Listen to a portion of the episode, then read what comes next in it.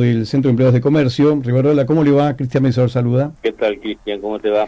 Muy bien. Eh, teníamos consultas sobre el nuevo, digamos, panorama para el sector comercial y sobre todo la actualización de, eh, de sueldos.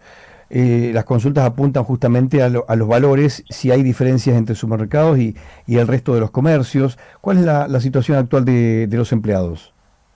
Bueno, a ver, sí, ayer firmamos con la Cámara de Comercio, lo ratificamos mañana a la mañana en el Ministerio de Trabajo de la Nación, un acuerdo de actualización paritaria, que es una revisión del acuerdo nacional que tiene una vigencia de un año. Nosotros normalmente firmábamos de este desde abril a abril y todo lo que se modificara en el medio es revisión de ese mismo acuerdo. En virtud de eso, este, tuvieron ya el acuerdo del año pasado, sufrió modificaciones en noviembre. Bien. Sufrió modificaciones en enero y ahora en febrero nuevamente. Bueno, eh, ¿en cuánto ha quedado justamente la grilla salarial de, los trabajadores? Y a ver, eh, tenemos una cantidad de categorías variables. El aumento fue del 17,6%, que se sumó al 30,10 que tuvimos, el 31, perdón, que tuvimos en el mes de enero. Hoy el promedio salario, a ver, el que el Ventas B, que es el que mayor cantidad de, trabajadores de comercio hay, quedó en un salario de 983.400 bruto, y el Maestranza, que es el que trabajan todos los compañeros en las fábricas de limpieza, en 949.000 pesos. A eso obviamente hay que hacer las retenciones, pero también se le suma el 1% por cada año de antigüedad, así que varía, queda medianamente en esos valores. 1% de antigüedad por año, entonces. Exactamente, aparte de... Bueno, eh, y eh, estos son valores brutos, entonces no, no son líquidos. no son líquidos, son brutos, tienen un 19,5% de descuentos, que en realidad parte del salario del obrero porque va a su obra social, a su sistema previsional y todo eso. Bueno, eh, bueno, era igualmente importante, ¿no? Este, saber esta actualización. Eh, hay, hay, personas que estaban preguntando, si lo habían dejado previamente, si, digamos, cómo, cómo se puede certificar esto, porque hay muchos em, eh, empleadores que solamente eh, certifican o informan un trabajo como de medio tiempo, evitando, por supuesto, dar el cumplimiento íntegro de estos valores. Sí, bueno, a ver, eh, la situación, nosotros también estamos recibiendo muchas consultas en virtud de una, una notificación que sacamos. Eh, los acuerdos salariales, primero no son unipersonales, son de partes, esto no es que lo, lo, ratifica el gremio y los patrón se la tiene que eh, aguantar, es un acuerdo de ambas partes, o sea que es de obligatoriedad en todos los comercios a partir de la firma de la Cámara de Comercio que agrupa a los patrones. Segundo, eh, obviamente nosotros hacemos respetar nuestra escala y medianamente con parte de nuestra fiscalización que no es suficiente. En realidad, a partir de la homologación de este tipo de escalas, quien tiene que hacerlo valer no solamente el valor de, de, los, de los salarios, sino de la estabilidad y el blanqueo es el Ministerio de Trabajo de la provincia a través de la fiscalización que ellos poseen. Son los encargados de, de, la revisión de esto. Nosotros lo que hacemos es detectar empleo o, o semiempleo, como el que acabas de decir, y denunciarlo ante el Ministerio de Trabajo. Somos un intermediario, no somos quienes regulan este tipo de cosas porque no tenemos el poder de policía. Pero a ver, la verdad es esta. Eh, es el compañero que también tiene que colaborar denunciándonos dónde está sucediendo esto en forma anónima con el nombre del local, ya es suficiente, y nosotros hacemos las verificaciones que correspondan. Los pícaros de los patrones les hacen decir a los empleados que precisan el empleo de que si vamos a la tarde digan que trabajan nada más que de tarde y si vamos a la mañana les dice trabajan de mañana, cuando en realidad tenemos que ir dos veces por cada comercio, cerca de 400 o 500, dos veces por día para verificar que ese trabajador estuvo a la mañana y a la tarde y que el blanqueo de media jornada es mentira. Esas situaciones se enfrentan y es cuando uno precisa el acompañamiento del trabajador denunciando la realidad, ¿no? Está bien. Es decir, que ustedes tienen inspectores también, porque uno entendía que los integrantes del Ministerio de Trabajo tenían los inspectores. Nosotros tenemos uno o dos dando vuelta en la calle que son propios, pero que sirven a los efectos de certificar que encontramos el empleado trabajando ahí y después hacemos la denuncia al Ministerio de Trabajo. Está bien. Bueno, eh, claro, se necesita eh, esta, esta sinceridad también del, del empleado. Que uno entiende también puede tener temor, ¿no? Puede tener miedo. No, no, no, a ver, a ver, esto es cierto, ¿no? No siempre llegamos a buen puerto cuando detectamos un empleo negro o un semiempleo, ¿no? Porque a veces el patrón antes de, una vez que detectamos, como represalia al trabajador que declaró, lo termina sacando y después a los cuatro o cinco días entra uno nuevo. es complejo, pero nos ha pasado, nos ha pasado que entramos a un local comercial y la trabajadora de repente se convierte en cliente y se entra a probar ropa, pero esto es por el temor que, que, siembran los empleadores en diciéndole, vos habla y te quedaste sin esta plata que yo te estoy dando por mes. Y en estos momentos eso cuesta muchísimo. Por eso necesitamos el acompañamiento del Estado provincial a través del Ministerio para que esto no suceda eh, tan masivamente, ¿no? Y que, saquemos esta práctica de la calle. Está bien. Eh, usted hizo mención recién a un número. ¿Cuántos comercios hay en la provincia? Perdón, no sé si en Río Grande o en la provincia. Que se cierran, se abren, se habilitan, todos están habilitados, pero calculamos que debe haber unas 400 razones sociales que se dedican a comercio, ¿no? A nuestra actividad.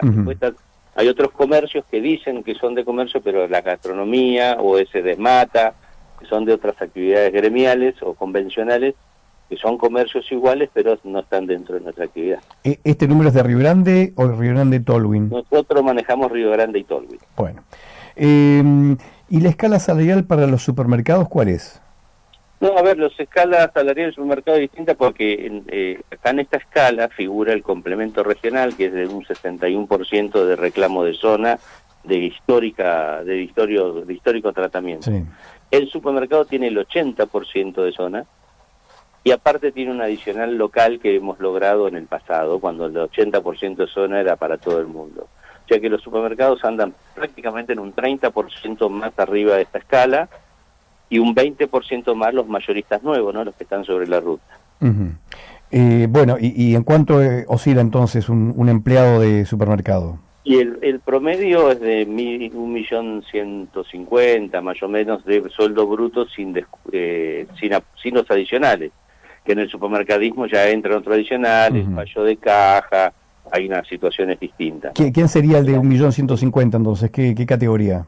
Y es el, vendedor B o el, repositor de góndola, digamos, ¿no? O repositor de góndola. Y después de ahí, de allí para arriba, porque entiendo que el, cajero, la cajera... El cajero tiene un fallo de caja mensual que obviamente también tiene la posibilidad de que le descuenten parte de su salario por los fallos de caja que tenga, por eso se paga pero además todo supermercadismo tiene el adicional domingo, por trabajar en domingo, este, eh, que tiene también un valor económico alto, que es el, valor de un día más de trabajo, y hace que justamente esto eh, eleve el salario. Está bien. Bueno, bueno, eh, entonces estos son los valores actualizados ya. ¿La escala continuará aumentando en los próximos meses? Y fíjate vos que hemos hecho un acuerdo parcial en virtud de que eh, Buenos Aires está discutiendo esta, esta modalidad hasta el mes de abril que cierra el anual. Tenemos entendido de que eh, mediados de marzo tenemos otra vez nuevamente una posible recomposición para ya cerrar el acuerdo anual y después empezar a discutir el año que viene. Bueno, estos valores que acabamos de compartir, ¿estos son de aplicación inmediata? Estos son de aplicación inmediata, eh, ya están firmadas por las partes. Eh, algunos dicen falta la homologación, la homologación únicamente es una revisión que hace el Ministerio de Trabajo, es válido y está en el acuerdo escrito que las partes están de acuerdo que estos son los salarios para la actividad. Pagadero entonces con el sueldo de febrero en los primeros días de marzo. Exactamente. Bueno, eh, usted habló también de eh, esta variación ¿no? entre aperturas de comercio, cierres. ¿Cuántos se han dado, cuántos cierres se han producido en este último tiempo? Mira, nosotros no, no registramos eso, es una información que maneja la Cámara más que nosotros, como también a veces suelen preguntar qué porcentaje de ventas subieron o cayeron. Este, pero te digo, es incierto porque eh, lo he manifestado ya. Algunos son cierres de comercios unipersonales que no tenían trabajadores, eso hace que no, no tengamos registro.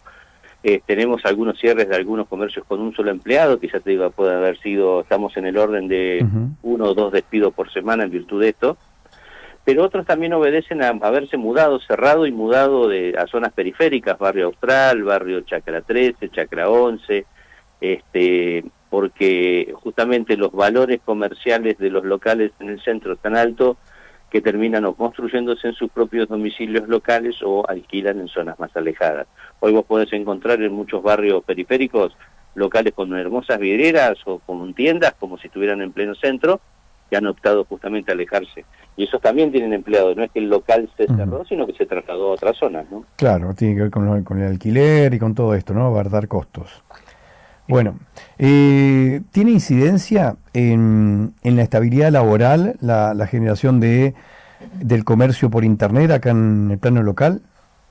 No, mira, bueno, esa es una discusión de las ventas por Internet y las ventas por showroom, que también es otro tema de discusión. Este, para nosotros no tiene incidencia porque normalmente son locales o, comercios unipersonales propios de una familia o de un solo empleado o no tienen trabajadores en relación de dependencia, por lo menos que hemos podido detectar, ¿no? Este, y lo que sí tiene incidencia en virtud de que esa persona se hace un salario por sus ventas que después termina volcando en el comercio local, o sea que la incidencia es indirecta pero obviamente también sirve para, para alimentar al sector. Bueno, por último, ¿cuántos empleados hay acá de comercio en Río Grande y Tolwyn? Más o menos en el orden de los 1.300, 1.400 empleados de comercio, como te digo, fluctúa entre subidas y bajas de, de, trabajadores, ¿no? El comercio siempre, y sobre todo en esta época del año, tiene estas modificaciones que alguien de echa de un lado y lo terminan ingresando el otro. Por ejemplo, tuvimos dos despidos en un supermercado, pero en otro supermercado de otra marca ha, habido tres ingresos, ¿entendés? Entonces esto siempre va fluctuando. Bueno, eh, Daniel Rivarola, muchas gracias, muy amable. No, no, gracias a vos. Gracias, hasta luego. Bueno, allí actualizando entonces la escala salarial que está pasando en algunos sindicatos, en algunos convenios.